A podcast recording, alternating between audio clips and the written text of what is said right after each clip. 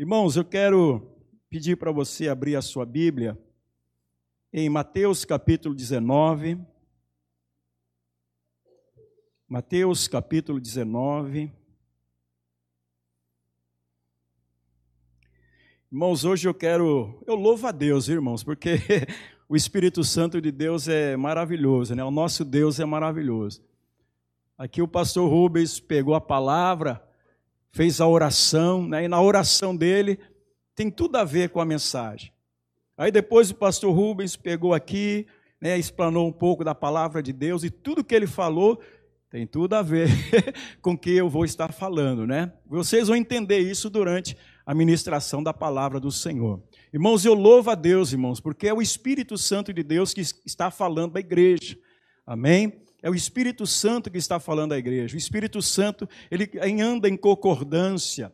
A palavra do Senhor, irmãos, ela não se contradiz. A palavra do Senhor, ela é viva e eficaz. Amém? Então, eu tenho certeza que você vai ser edificado, como já está sendo edificado, amém? Nesta manhã. E eu quero falar aqui, irmãos, do inevitável. Amém? Inevitável. Mas o título da mensagem não é esse, não. Mas é algo que você vai ver aqui.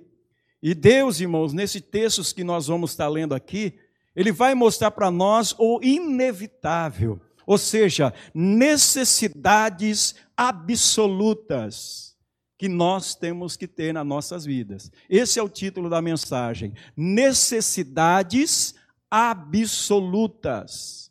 Amém? Eu tenho certeza que o Espírito de Deus vai estar tratando como, como tem tratado na minha vida e na sua vida também. Amém? Você já abriu aí, você que está aqui, você que está em casa, é, Mateus capítulo 19. Amém? Glória a Deus. Então vamos ler aqui a partir do versículo 16. Amém? Diz assim a palavra do Senhor. E eis que alguém, aproximando-se-lhe, aproximando-se, lhe perguntou: Mestre, que farei eu de bom para alcançar a vida eterna? Respondeu-lhe Jesus: Por que me perguntas acerca do que é bom? Bom só existe um se queres, porém, entrar na vida, guarda os mandamentos. E ele lhe perguntou: Quais? Respondeu Jesus: Não matarás, não adulterarás, não furtarás, não dirás falso testemunho. Honra o teu pai e a tua mãe, e amarás o teu próximo como a ti mesmo. Replicou-lhe o jovem: Tudo isso tenho observado. Que me falta ainda? Disse-lhe Jesus: se queres ser perfeito, vai, vende os teus bens, dá aos pobres e terás um tesouro no céu. Depois vem e segue-me. Tendo, porém, o jovem ouvido esta palavra, retirou-se triste, por ser dono de muitas propriedades. Amém? Curva sua cabeça, feche seus olhos. Senhor meu Deus, Pai Santo, Deus Todo-Poderoso, é no nome de Jesus, Pai. E nós te louvamos, Senhor, por esta manhã, por este culto, onde nos reunimos para glorificar e exaltar o teu santo nome, te louvar, Senhor, render, Senhor Deus, a nossa gratidão a ti, Pai. Ó Deus, agora a tua palavra será ministrada. Ó Pai, eu peço a direção e orientação do teu espírito, Pai. Ó Pai Celestial, que o teu santo nome seja glorificado e exaltado nesta manhã, e a tua igreja, Senhor, seja fortalecida e edificada na tua palavra, em nome de Jesus. Amém? Irmãos, esse texto do jovem rico, ele é muito conhecido por todos nós. Mas eu quero mostrar aqui dentro desse texto uma uma necessidade absoluta a qual o Senhor Jesus levou aquele jovem a tomar uma, essa decisão. Nós podemos observar aqui que o Senhor Jesus, ele falou a respeito dos mandamentos, né?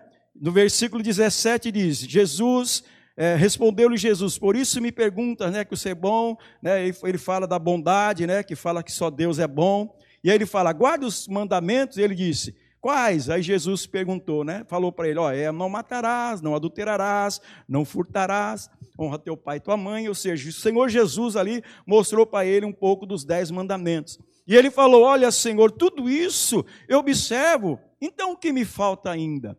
Aqui o jovem, irmãos, ele estava preso ali aos mandamentos. E aqui, irmãos, o Senhor Jesus ele mostra uma, uma necessidade absoluta.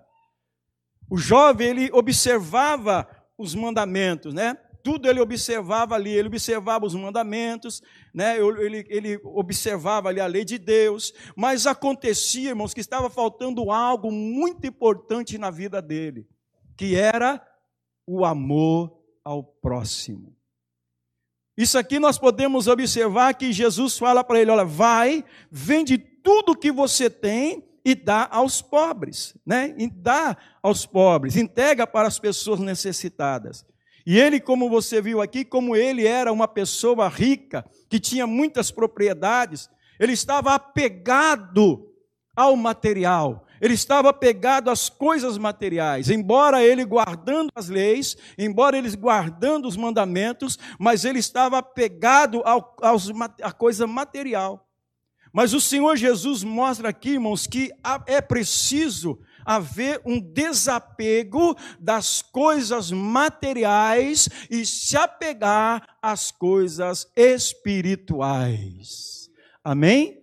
Então, no finalzinho aqui, eu quero mais falar do finalzinho aqui, quando o Senhor Jesus fala, a partir do versículo 21. Disse-lhe Jesus: Se queres ser perfeito, vai, vende os teus bens, dá aos pobres e terás um tesouro no céu. Depois vem e segue-me.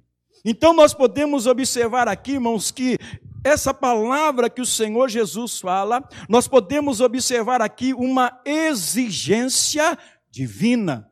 Ou seja, uma necessidade absoluta que o Senhor Jesus nos mostra aqui. É preciso se desapegar das coisas materiais e se apegar às coisas espirituais. Se você observar aqui, meus irmãos, os judeus, né, os, os, fariseus, os escribas, eles se apegavam muito às coisas materiais. Nós vamos falar já já disso. Nós podemos observar aqui que eles, eles, eles é, negligenciavam essa necessidade essa necessidade absoluta de não se apegar às coisas materiais, mas sim buscar a Deus, né, em espírito e em verdade, como o pastor Rubens falou aqui, dos adoradores, também nós vamos falar sobre isso. Você observa, meus amados, que o Senhor Jesus, Ele quer que nós tenhamos essa necessidade, é uma exigência do Senhor se desapegar das coisas materiais para poder servir ao Senhor. Então você observa aqui que o Senhor Jesus disse, né? Então, dá aos pobres terás um tesouro no céu, depois vem e segue-me. Então, aqui nós podemos observar uma das necessidades absoluta, o desapego às coisas materiais para buscar as espirituais. Amém? Irmãos, eu quero aqui entrar com você na mensagem. Gostaria que você abrisse aí a sua Bíblia em Mateus capítulo 5. Volte um pouquinho. Mateus capítulo 5. Nós vamos começar aqui. Eu separei aqui, irmãos, sete necessidades absolutas para nós meditarmos nessa manhã, neste dia. Lembre-se que é inevitável isso, irmãos. Você não pode evitar isso. Nós, como filhos de Deus, nós não podemos evitar. É uma necessidade absoluta. Você não pode deixar de lado. Você não pode negligenciar. Você não pode falar, ah, eu não preciso disso aqui. Eu não preciso disso para estar na presença do Senhor. Pelo contrário, é uma necessidade absoluta. O que, que é? É o que não se pode evitar. É o inevitável. É uma necessidade necessidade, eu tenho uma necessidade. E você vai ver agora em Mateus capítulo 5, o versículo 20, dizendo assim: Porque vos digo que se a vossa justiça não excederem muito a dos escribas e fariseus, jamais entrareis no reino dos céus. Vou repetir. Preste atenção que Jesus está dizendo. É o inevitável. Porque vos digo que, se a vossa justiça não excederem muito a dos escribas e fariseus, jamais entrareis no reino dos céus. Irmãos, olhando para o texto aqui, olhando para o versículo, você observa aqui que Jesus, irmãos, ele chama seus discípulos para um tipo e qualidade de justiça diferente dos escribas e fariseus. Existe uma justiça diferente das dos escribas e fariseus. Preste bem atenção. O inevitável é uma necessidade absoluta. Vou repetir, porque vos digo: se a vossa justiça não excederem muito as dos escribas e fariseus, jamais entrarei no reino de Deus. Então observa aqui, irmãos, que os como eram os fariseus? Como é que os fariseus agiam? Como é que os fariseus viviam? Os fariseus, irmãos, eles se orgulhavam da sua obediência exterior. Preste atenção. Os escribas e os fariseus, irmãos, eles se orgulhavam da sua obediência exterior. Eles eram, né, tudo certinho, exteriormente impecáveis, né? Eles eram impecáveis. Você pode ver aqui na palavra de Deus que só eles eram os bambambam. Bam, bam. Só eles era o detentor da, da, da, da, da palavra de Deus. Eles desprezavam os pecadores. Tanto é que você vê aí o Senhor Jesus é, confrontando cada um deles. Daqui a pouco nós vamos ler um texto onde o Senhor Jesus ele confronta os escribas e os fariseus e você vai entender por que, que eles se orgulhavam da sua justiça. Ou seja, a justiça dos fariseus, irmãos, era o quê? Era o orgulho da sua obediência exterior. E ainda, irmãos, eles tinham muitos regulamentos extra-bíblico, ou seja, extra-mandamento, extra-escrituras. Eles acrescentavam na, na, na, na lei algo que não estava escrito. Eles praticavam algo que, que não estava ali, por isso que eles foram confrontados por Jesus. Quando Jesus veio, Jesus batia de frente com eles, porque eles estavam fazendo tudo contrário à vontade de Deus. E aqui o Senhor Jesus, ele confronta. Então nós vemos aqui que os muitos regulamentos bíblicos, essa bíblicos, mas ainda o que que eles tinham? Eles tinham que um coração impuro. Eles eram impuros, irmãos. Eles eram pessoas que, que faziam injustiça. Eles não tinham a justiça. A justiça deles não era a justiça interior, mas era a justiça exterior. Eu sou bambambam, eu sou melhor. Eles tinham o quê? A justiça exterior.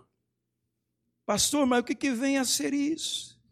Irmãos, o que vem a ser isso é que Jesus, irmãos, ele fala aqui que a justiça do reino de Deus trabalha de dentro para fora. A justiça do escriba do fariseu estava na parte de fora. Né? Não, eu sou bom, mas por dentro, o Senhor Jesus os repreendeu, lembra? Por fora, né? Por fora tudo maravilhoso, mas por dentro, sepulcro caiado. Então você observa aqui o que, que o Senhor Jesus quer nos mostrar aqui, meus irmãos: que a justiça do reino trabalha, irmão, de dentro para fora. Pois primeiro, irmãos, o que, que, que a justiça de Deus produz em nós? Ela produz o que? Um coração transformado em novas motivações. A justiça de Deus, irmãos, ela opera de dentro para fora e não de fora para dentro. Então o que, que nós temos que ter aqui? Nós temos que ter uma necessidade, é, nós temos que ter uma justiça íntima. Essa é uma necessidade inevitável. Nós temos que ter essa justiça, porque o Senhor Jesus deixa claro: se a vossa justiça não exceder de muito dos escribas e fariseus, jamais entrarei no reino de Deus. Então você observa aí que de dentro para fora, a fim de que o comportamento efetivo de nossas vidas, ou seja, nós que somos filhos de Deus, realmente, irmãos, excedem muito a justiça dos escribas e dos fariseus. A nossa justiça, irmãos, ela não está no, no, no lado exterior, ela está no lado de dentro para fora. Ou seja, quando nós temos o Senhor Jesus, quando nós temos a nossa vida no altar do Senhor, a nossa justiça, irmãos, ela vai e fluir de que maneira? De maneira que as obras do Espírito Santo, as obras de Deus que está de dentro para fora em nós, ela vai prevalecer no exterior. Você está entendendo? Observe, irmãos, que a, a nossa justiça, a primeira justiça, a justiça íntima. O Senhor Jesus, ele deixa bem claro, a vossa justiça não pode é, é, exceder, ou seja, a justiça não exceder em muitos a dos escribas, jamais estarei no reino dos céus. A nossa justiça, ela tem que exceder a dos escribas e fariseus. Não é com fingimento, não é com falsidade. Você está entendendo? Nós temos uma justiça íntima, irmãos, que é inevitável, é uma necessidade absoluta. Você tem que buscar cada vez mais a presença do Senhor, nós temos que buscar mais a presença do Espírito Santo para quê? Para que as nossas atitudes, é, as nossas realizações, elas sejam feitas em Deus, sejam feitas em Jesus, onde a nossa vida é um exemplo para que as pessoas possam se aproximar mais do Senhor Jesus. Por isso que a nossa justiça, irmãos, ela tem que exceder acima dos escribas e dos fariseus. Pastor, quem são os escribas e os fariseus nos dias de hoje? São aqueles, irmãos, que querem viver de aparências. Perdão, irmãos, casguei aqui. São aqueles que querem viver de aparências. Aqueles que querem ser cristãos de aparência. Esses são os escribas e os fariseus de hoje, que se colocam na sua própria justiça. Por fora, não, eu sou, eu sou, né, eu sou perfeito, eu sou cristão perfeito. Aquele irmão lá ó, é um pecador, aquele irmão lá é assim assado. Quer dizer, ele quer, ele coloca a sua justiça é exterior. Mas o Senhor Jesus aqui, irmãos, ele nos mostra que a nossa necessidade absoluta é nós temos uma justiça íntima, uma justiça que vem de dentro para fora, pela presença e direção do Espírito Santo nas nossas vidas. Isso é uma necessidade absoluta. É inevitável, irmão, nós buscarmos, nós temos que buscar essa justiça, nós temos que, que buscar a presença do Senhor, para quê? Para que o nome do Senhor seja glorificado. Amém? Eu quero ler com você aqui, ó, Mateus capítulo 23. Olha só o que o Senhor Jesus fala aqui com os escribas e fariseus. Olha só, é Mateus capítulo 23 Mateus capítulo 23, a partir do versículo 23. Olha o que ele diz. Mateus 23, a partir do versículo 23. Ai de vós, escribas e fariseus hipócritas, porque dais o dízimo da hortelã, do endro e do cominho, e tendes negligenciado os preceitos mais importantes da lei: a justiça, a misericórdia e a fé.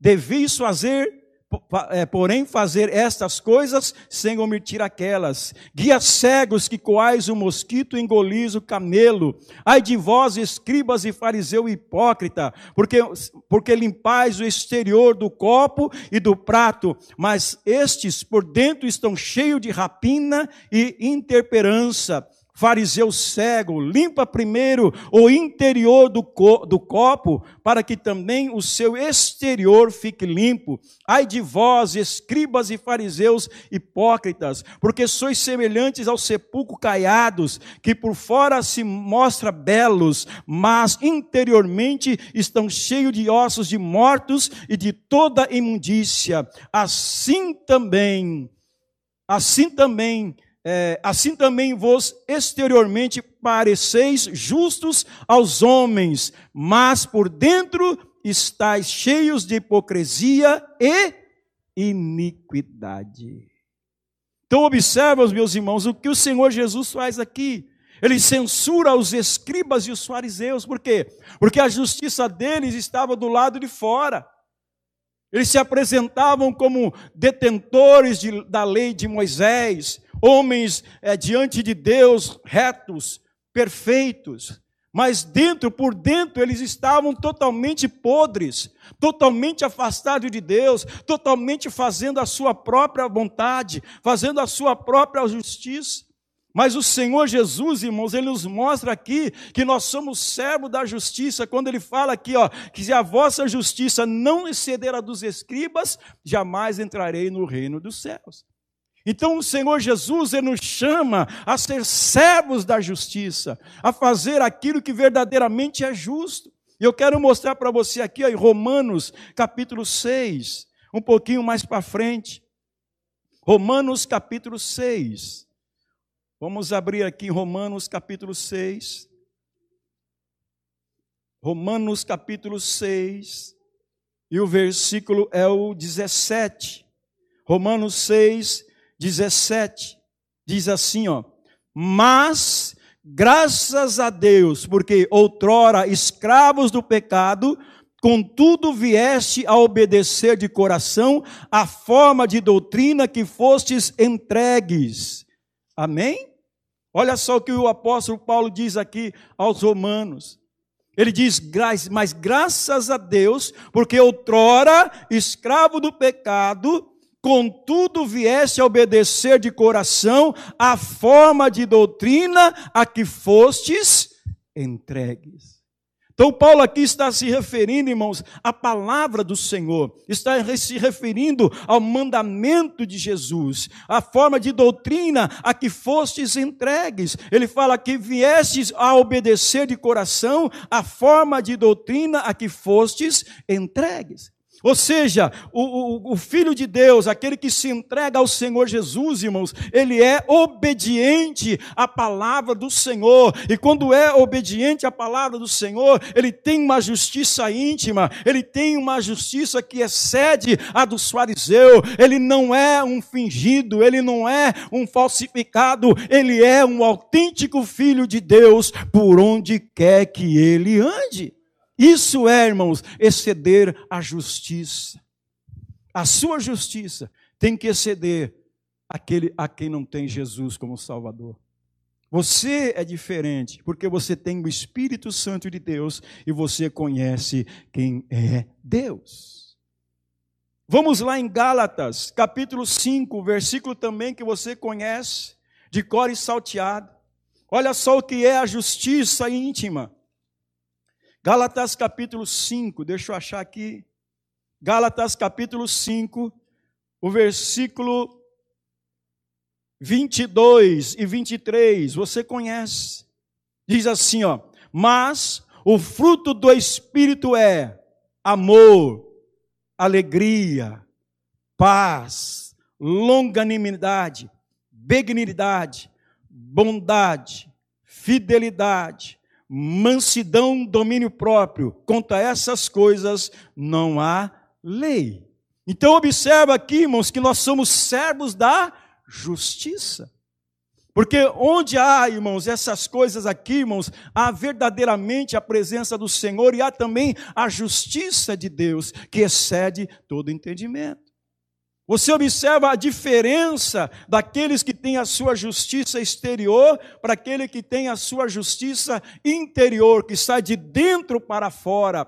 Porque quando a nossa justiça, irmãos, ela é transmitida para as pessoas, ela é uma justiça que vem de Deus. Você está entendendo?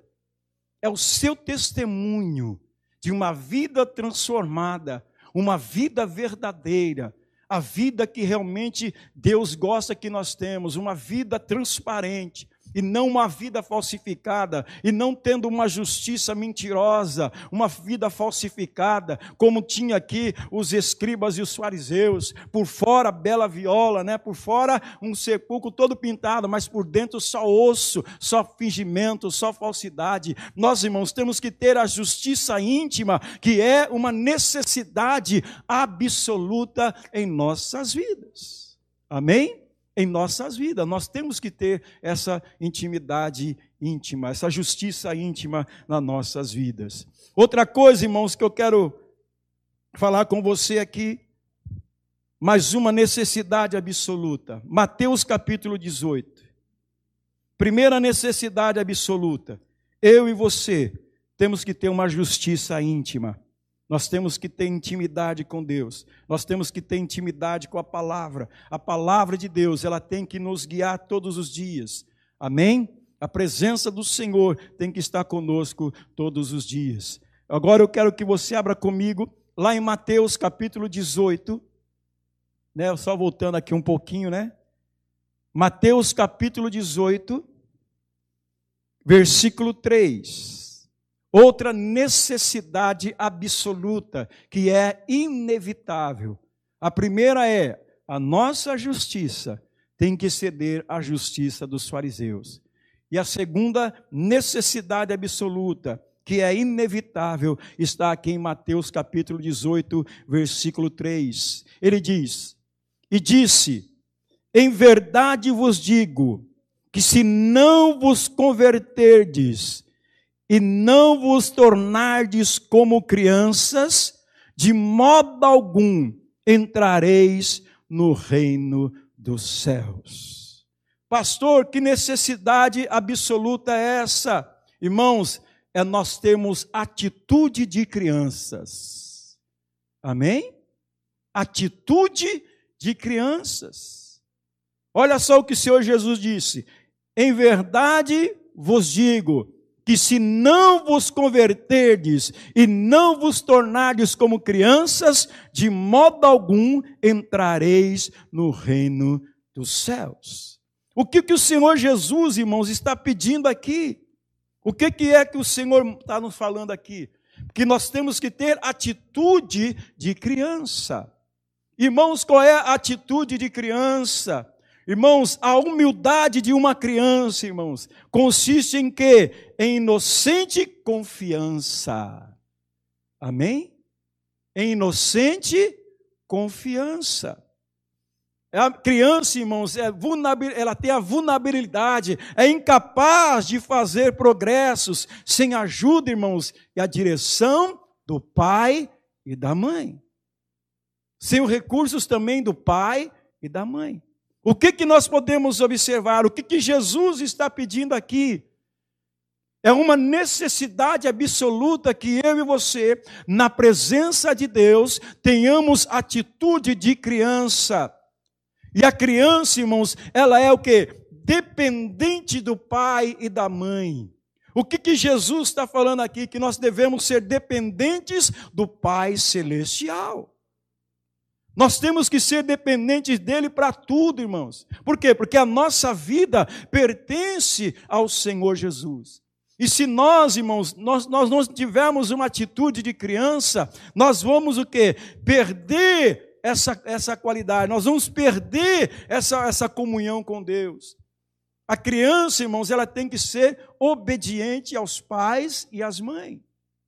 E assim também, irmão, nós temos que ter obediência ao nosso Deus. Você sabe muito bem, é o que nós pregamos aqui sempre: obedecer é melhor do que sacrificar. E o Senhor Jesus, ele mostra aqui que nós temos que ter o que? Uma atitude de criança. Se não vos tornares como crianças, de modo algum entrareis no reino dos céus. Então, a nossa atitude, nós temos que ter humildade de uma criança, irmãos.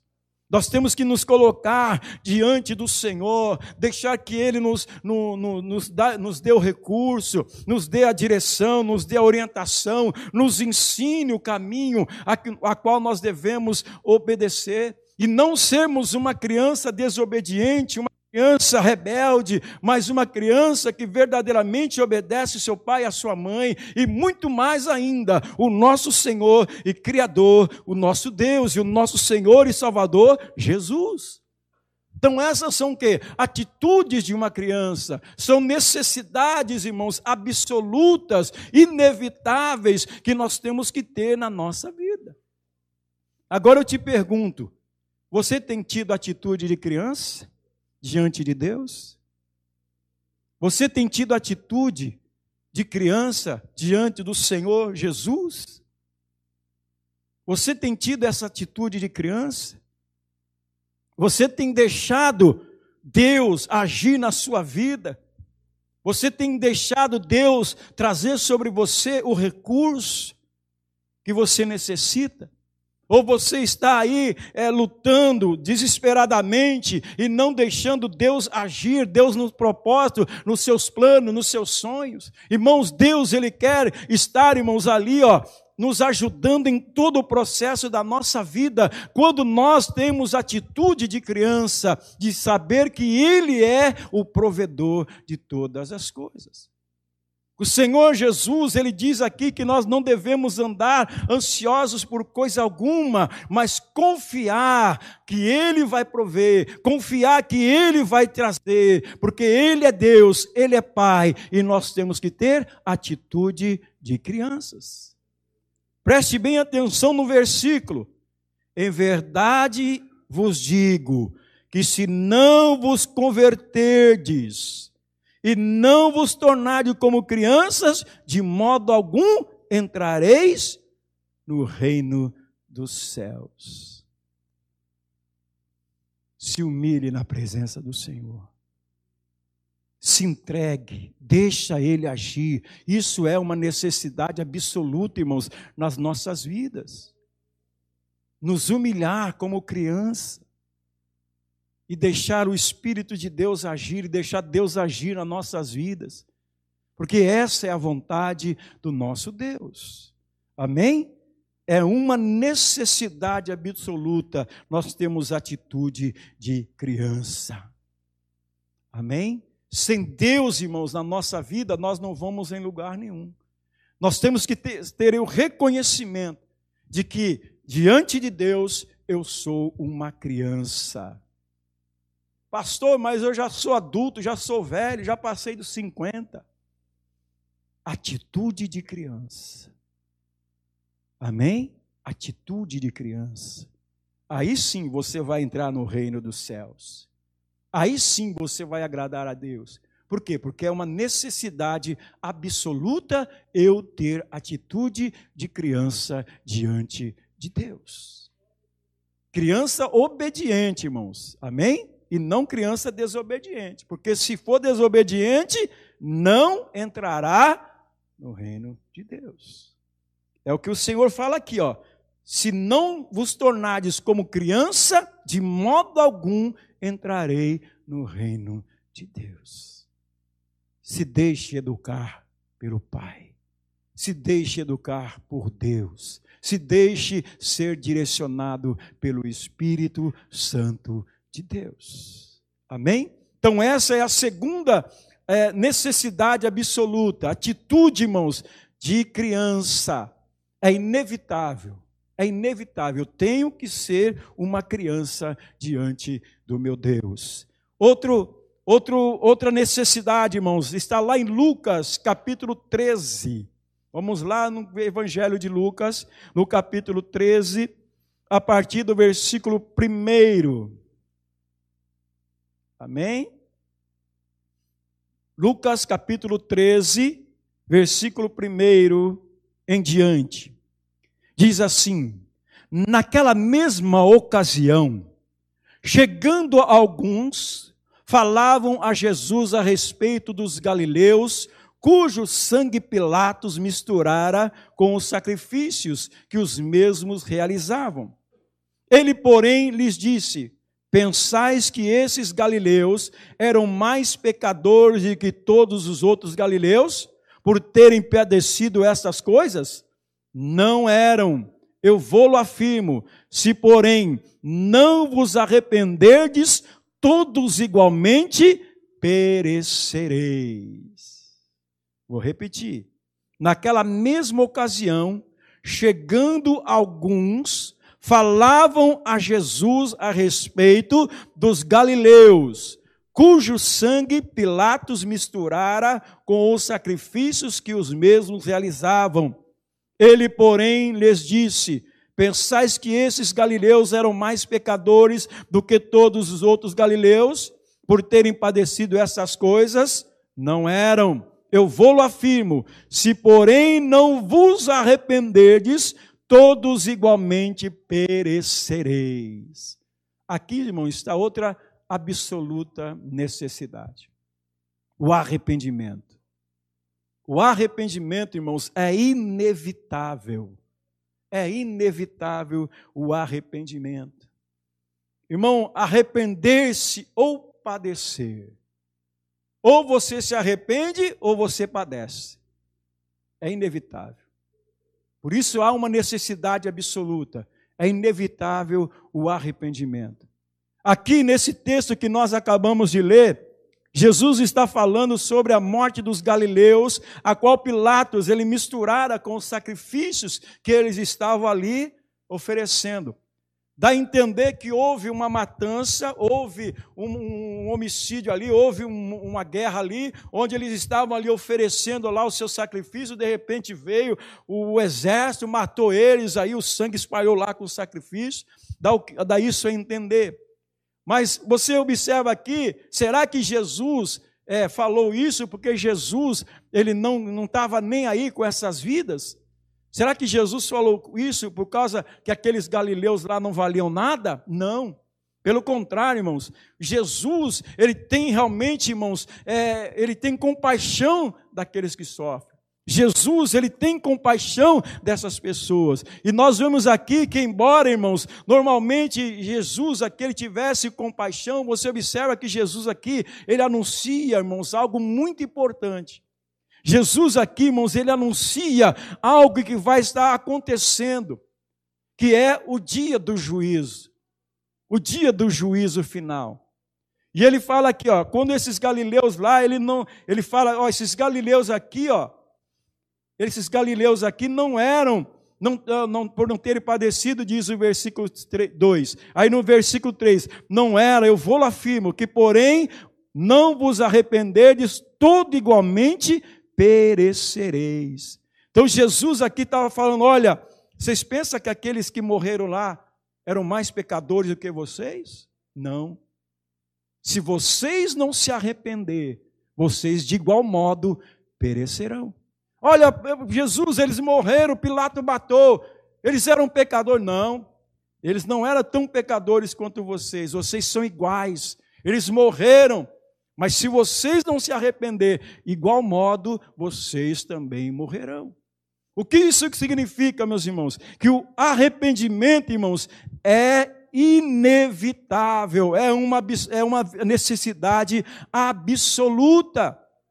Todas as pessoas precisam, irmãos, se arrepender, todas as pessoas precisam se arrepender dos seus pecados, das suas maldades. É inevitável para a salvação, é inevitável para ter a vida eterna, porque Jesus aqui fala, irmãos, sobre o juízo que vai vir sobre o mundo, sobre as pessoas. Se vocês não se arrependerem, de igual modo vocês perecerão, vão morrer. Pastor, é isso mesmo? É, meus irmãos, é inevitável. Jesus deixa claro aqui, ó, no versículo 3: se vocês não se arrependerem, todos igualmente perecereis. Então, Jesus, irmãos, aqui, ele extrai uma lição mais ampla, né? Este acontecimento trágico, irmãos, que aconteceu. Jesus mostra aqui um aviso, ele dá um aviso. Ele dá um aviso aqui de que o juízo final está chegando para o mundo inteiro. Se você não se arrepender, se você não se arrepender, de igual modo você vai perecer. Se arrependa dos seus pecados e das suas maldades, porque isso é uma necessidade absoluta, é algo inevitável. Se eu e você nós não nos arrependemos, nós pereceremos. E Deus, irmãos, é tão bom, é tão maravilhoso, que Ele aqui está o quê? Nos alertando sobre o juízo que há de vir sobre o mundo inteiro. Amém? Se arrependa, se arrependa dos seus pecados, se arrependa da sua maldade e se entregue ao Senhor, se entregue ao Senhor Jesus, deixe Ele operar, seja como uma criança, deixe Ele te conduzir, deixa Ele te levar nos caminhos que Ele tem preparado, porque só Ele sabe, irmãos, o que é melhor para nós. Eu sei os pensamentos que tenho sobre vós, não é pensamento de mal, mas de bem, para que vocês venham ter o que? A vitória, ter vida abundante em Cristo Jesus. É preciso, irmãos, ter o arrependimento, porque o juízo, irmãos, vai vir sobre a humanidade, o mundo inteiro. Amém? Outra coisa que eu quero mostrar aqui, a hora está voando, meu Deus. João capítulo 3. Amém? Primeira necessidade. Nós temos que ter a justiça íntima. A segunda necessidade absoluta, nós temos que ter atitude de criança e nós temos que ter uma necessidade absoluta que é o arrependimento. Em João capítulo 3, você sabe muito bem, capítulo 5, Outra necessidade absoluta, inevitável, é o novo nascimento. João 3,5 diz: Respondeu-lhe Jesus: Em verdade, em verdade te digo, quem não nascer da água e do espírito não pode entrar no reino de Deus. Aqui, meus irmãos, está o quê? Uma outra, outra necessidade absoluta. Mas, pastor, eu sei disso. Amém. Você sabe disso? Então se apegue nisso. Não deixe, não vacile. O novo nascimento, irmãos, ele pode virar em luto, em morte. Ah, eu já nasci de novo. Mas, irmãos, aquele que perseverar até, até o fim, dar-te-ei o quê? A coroa da vida. Você tem que conduzir o seu novo nascimento até o fim. O seu novo nascimento até o fim, ou seja, a nova vida em Cristo Jesus. Com a sua justiça íntima, com a sua atitude de criança, com seus arrependimentos diários, na presença do Senhor, conduzindo o seu novo nascimento, mostrando que você agora é uma pessoa de Deus, você é uma pessoa de Cristo. Você tem que conduzir, irmãos, esse novo nascimento, guardando como o maior tesouro da sua vida. Você é uma pessoa transformada pelo poder de Deus, pela graça do Senhor. Você tem que estar buscando cada vez mais zelar pelo seu novo nascimento. E esse nascimento, irmãos, é um nascimento espiritual. Lembre-se disso, é um nascimento espiritual. E esse nascimento espiritual, meus irmãos, o que, que ele faz em nós? Ele nos purifica do pecado. Esse novo nascimento nos purifica do pecado. Por isso, o novo nascimento é uma necessidade absoluta, ele é inevitável. Eu preciso carregar, eu preciso conduzir o meu novo nascimento todos os dias. Todos os dias, todas as horas, eu preciso estar com o meu novo nascimento, porque o meu novo nascimento, ele me purifica do pecado, o novo nascimento, ele me traz transformação, ele traz renovação espiritual na minha vida. Porque isso é muito importante, irmãos, o novo nascimento. Observe o que o Senhor Jesus falou. Em verdade, em verdade vos digo: se alguém não nascer de novo, não pode ver o reino de Deus. Amém? Irmãos, o Senhor Jesus, o nosso Deus é maravilhoso. Como é que você tem conduzido o seu novo nascimento? Pastor, eu já estou tanto tempo na igreja. Irmãos, não importa o tempo de igreja, você tem que ter atitude de criança. Esse negócio de tempo de igreja, alguém pode até discordar de mim, mas para mim, o tempo de igreja, irmãos, não importa.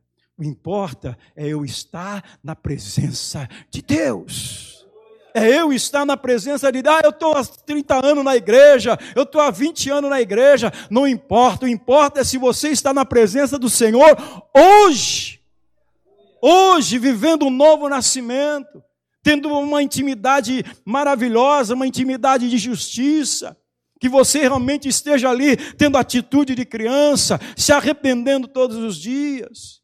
Não se orgulhe pelo tempo de casa que você tem, mas se orgulhe porque você é um servo fiel do Senhor todos os dias. Amém? Isso é importante, irmãos. Isso é muito importante. Então nós temos, irmãos, que ter um novo nascimento na nossa vida. Amém? Porque o novo nascimento, irmãos, ele traz o quê? Ele, ele nos purifica do pecado e traz transformação e renovação espiritual. Vamos lá, rapidinho, lá em Ezequiel. Vamos, vamos lá no, no Antigo Testamento, em Ezequiel. Eu separei aqui uns versículos. Ezequiel, no capítulo 36. Rapidinho aqui, irmão. Ezequiel 36. Deixa eu achar aqui. Ezequiel 36. Você achou aí? Ezequiel 36. Olha o que diz aqui ó, no versículo 20, 20, 25 ao 27. Aqui, ó.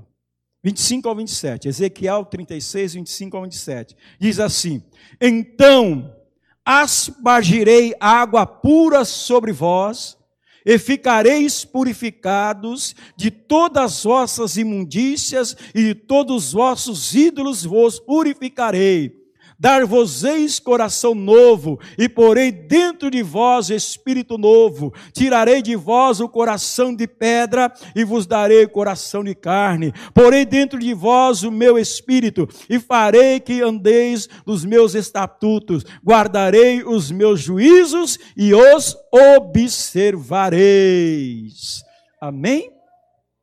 Olha só, irmãos, isso aqui faz aqui uma alusão a João 3 que o Senhor Jesus ele vai espargir água, né?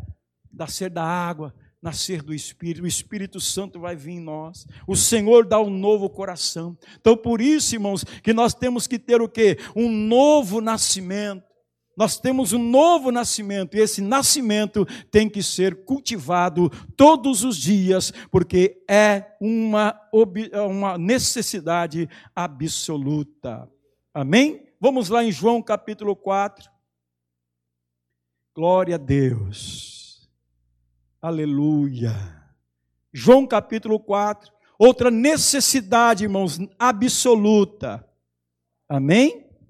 Absoluta. João 4, 24. Você já sabe, né? Deus é espírito. E importa que os seus adoradores Isso. Aleluia. Glória a Deus, irmãos. Amém? Você que está em casa, vai acompanhando também. Acompanha. Qual é a necessidade absoluta aqui? Nós vemos aqui, irmãos, adoração espiritual. É uma necessidade. Eu diria que é uma exigência de Deus, é uma exigência divina é uma coisa inevitável. Adoração espiritual. Irmãos, Deus é pedra, Deus é barro? Não. Deus não é pedra, Deus não é barro. Quer dizer o que, irmãos? Que Deus não é feito de nenhuma matéria física. Deus, irmãos, não é feito de nenhuma matéria física e nem tem um corpo material. Por isso que o Senhor diz: os verdadeiros adoradores deverão adorar o Pai em espírito e em verdade. Então nós podemos ver aqui, ó, né, que Deus, irmãos, ele é uma coisa maravilhosa. Né? Ele possui um tipo de existência ainda mais maravilhosa do que a material, ele é espiritual. E que ele, irmão, está presente em qualquer lugar. Amém? Ele está é presente em qualquer lugar. Deus, irmãos, ele, ele quer o quê? Uma, oração, uma adoração espiritual. Quando, quando Jesus, né, nós, vamos ver aqui ó, no versículo 21. Deixa eu ver aqui no versículo 21. Eu marquei aqui. Ó, versículo 21. João 4, 21. Disse-lhe Jesus: Mulher, podes crer-me que a hora vem quando nem neste monte, nem em Jerusalém o adorarei, ao Pai. Então observam que Jesus aqui, ele fala para aquela mulher, ó, não é aqui nem ali, mas espiritualmente. Nós nos reunimos aqui para adorar a Deus, para juntar com os irmãos, para juntos cultuarmos ao Senhor. Mas a nossa adoração, meus irmãos, ela não se limita somente na igreja. Não se limita só nas quatro paredes. A nossa adoração, irmãos, ela é onde você estiver. Nós temos que nos congregar, nós temos que nos reunir para adorar e glorificar o Senhor. Não especificamente só aqui que se adora, mas se adora ao Senhor em espírito e em verdade, onde você estiver. Amém? Onde você estiver. Então existe o que? Uma adoração espiritual. Eu não preciso de algo material para adorar a Deus. Eu não preciso de algo físico para adorar ao Senhor. Eu não preciso de algo, nenhuma coisa material para me estimular a adorar a Deus. Eu adoro em espírito e em verdade. É uma exigência, é uma necessidade absoluta, é uma coisa inevitável você adorar a Deus em espírito e em verdade. Pastor, eu só vou cultuar a Deus se Deus me der um carro. De maneira nenhuma. Adore ao Senhor, porque Ele é Criador dos céus e da terra. Amém? Ore a Deus, trabalhe e Deus vai te dar o carro. Sirva ao Senhor com alegria. É como diz a palavra, né? Buscar em primeiro lugar o seu reino e a sua justiça, e as demais coisas vos serão acrescentadas. Irmãos, os verdadeiros adoradores, irmãos, adoram o Pai em espírito e em verdade. Amém? Por isso, irmãos, o culto não se limita a um local físico, mas sim espiritual. Amém? Ou vou adorar a Deus porque o piso está pintadinho aqui na igreja. Oh, glória, isso é um estímulo maravilhoso. Não, eu adoro ao Senhor porque Ele é, Ele é o Senhor das nossas vidas. Glória a Deus, irmãos. O culto, a igreja está pintada, está bonita, está higienizada. Glória a Deus, Senhor. Eu vou te adorar, não por causa disso, mas porque o Senhor é bom e maravilhoso. Irmãos, nós devemos adorar ao Senhor de maneira espiritual e você será bem sucedido. Amém? Vamos correr, que aqui a hora está passando. João capítulo 6. Aqui um pouquinho mais para frente. João capítulo 6. João capítulo 6, versículo versículo 35. João 6, 35 diz assim: Outra necessidade absoluta. Declarou-lhe Jesus, é, declarou-lhe, declarou pois, Jesus: Eu sou o pão da vida. E quem vem a mim jamais terá fome, e o que crê em mim jamais terá sede. Aleluia. Irmãos, outra necessidade absoluta, alimento espiritual. Amém? Alimento espiritual. Como é que eu me alimento de Jesus, pastor? Será que eu vou ter que comer Jesus, comer a carne dele? Não. Jesus, irmãos, ele está falando aqui, irmãos, do alimento, né? Do alimento espiritual. Ele nutre a nossa vida. Irmãos, por isso que é importante nós meditarmos na palavra de Deus. pastor Rubens falou aqui, irmãos, a palavra, irmãos. A princípio você não entende a palavra. É assim mesmo. A gente lê a palavra, tem muita gente que fala, queima a cabeça, a cabeça sai fumaça, não entendo, não entendo. Mas não é para entender mesmo, é para ler. Né? É para ler e deixar, né? você vai lendo, vai lendo, daqui a pouco o Espírito Santo ele vai te dando o entendimento. É como falou aqui, ó, quando, quando eu lembro, irmãos, da minha conversão, logo no começo da minha conversão, e até hoje né, acontece isso. É, o pastor Orides, quando ele estava ministrando a palavra, calhava, né, dava certo de ele pegar o texto que eu já tinha lido dias atrás. Irmãos, aquilo me deixava cheio de alegria. Ficava cheio de alegria. Eu falei, nossa, olha, glória a Deus, o pastor está falando daquilo que eu li. E quando ele falava, irmãos, a minha mente começava a entender aquilo que eu li. Deus começava a me revelar aquilo que eu li. E assim também, irmãos, é aqui, ó é a palavra de Deus, é o alimento espiritual. Como é que eu me alimento de Cristo, pastor? Pela palavra. Por isso, irmãos, que é importante você estar lendo a palavra, nós estamos lendo a palavra. Se você não está entendendo no primeiro momento, não desanime, não se desespere, continua lendo, continua, mas pastor, que, que palavra difícil, eu não estou entendendo nada. Não se preocupe, vai dando graças a Deus. Senhor, graças eu te dou pela tua palavra, eu estou lendo a tua palavra, glória a Deus. No momento eu não estou entendendo, mas eu sei que o Espírito de Deus vai me dar a revelação, vai me dar o entendimento para que eu possa entender qual seja a sua vontade. E aqui, irmão, nós podemos observar que Jesus, ele é o pão da vida. Ele faz, fala aqui, irmão, no sentido que ele nutre espiritualmente, irmãos, as pessoas e satisfaz o que? Os profundos anseios espiritual da alma. Jesus, ele é o alimento espiritual. Pastor, eu tenho que comer a carne de Jesus. Irmãos, busque a palavra do Senhor. Amém? Jesus, irmãos, é aquele que, que nele confia, aquele que nele confia, irmãos, jamais terá fome, jamais terá sede. Isto é, o seu anseio espiritual de conhecer o Deus Todo-Poderoso. Você tem anseio de buscar a Deus? E isso é o que? Você se alimentar de Cristo.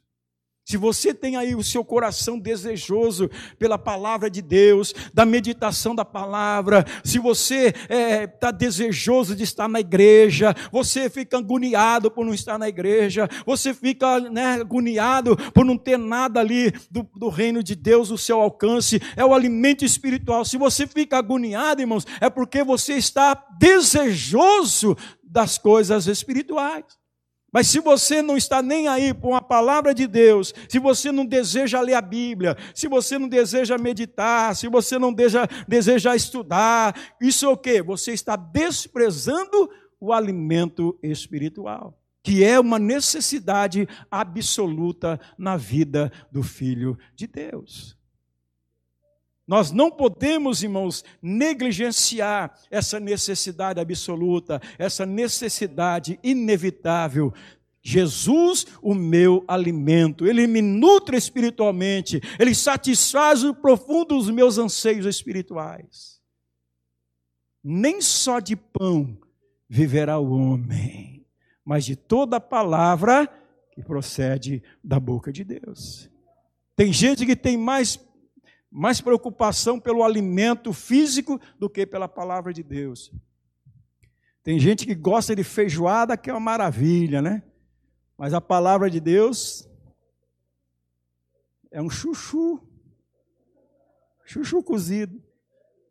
Misericórdia. Irmãos, eu gosto de feijoada. Minha esposa sabe. Um dia eu comi uma travessa assim, quase que eu virei o. Quase que eu virei os olhos, irmão. Fiquei estufado. Comi uma bandeira, uma, uma marmitex cheinha, sozinho, irmãos. Quase que eu passo aquele dia, quase que eu fui para a glória. Verdade, irmão. Minha esposa está aí de testemunha. Você quer morrer? Comi mesmo, porque eu gosto de feijoada. Da mesma maneira que eu gosto de feijoada, eu tenho que gostar mais ainda do alimento espiritual, que é a palavra de Deus. E muitas vezes eu e você pecamos nisso. Pecamos nisso. Porque nós não buscamos o alimento espiritual, que é uma necessidade absoluta. Nós temos, irmãos, que ter este alimento espiritual, que é o Senhor Jesus. Olha só o que ele disse. 35, declarou-lhe, pois, Jesus: Eu sou o pão da vida, e quem vem a mim jamais terá fome, e o que crê em mim jamais terá sede. Irmãos, aquele que nele confia, irmãos, jamais terá fome, isto é, o seu anseio espiritual de conhecer Deus será satisfeito. Amém? É uma necessidade absoluta. Amém? Vamos terminar então, irmãos, lá em Atos dos Apóstolos. Vamos terminar na última necessidade espiritual. Atos dos Apóstolos, capítulo 4, versículo 12. Atos 4, 12. Amém? Atos 4, 12. Glória a Deus.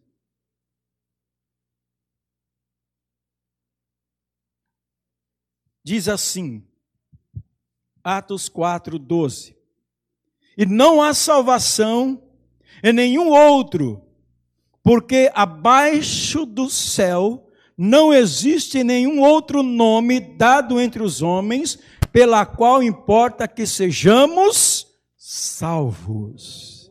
Vou repetir, outra necessidade absoluta, inevitável.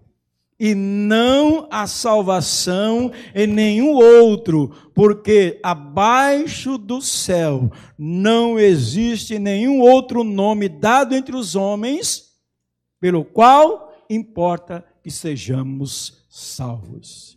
O que, que estava acontecendo aqui, irmãos? Pedro e João perante o sinédrio. E Pedro e João, eles estavam ali perante o sinédrio, né? Os fariseus, os escribas, né? Aqueles que só viviam de aparência, sepulcro caiados. Observa o que eles falam aqui.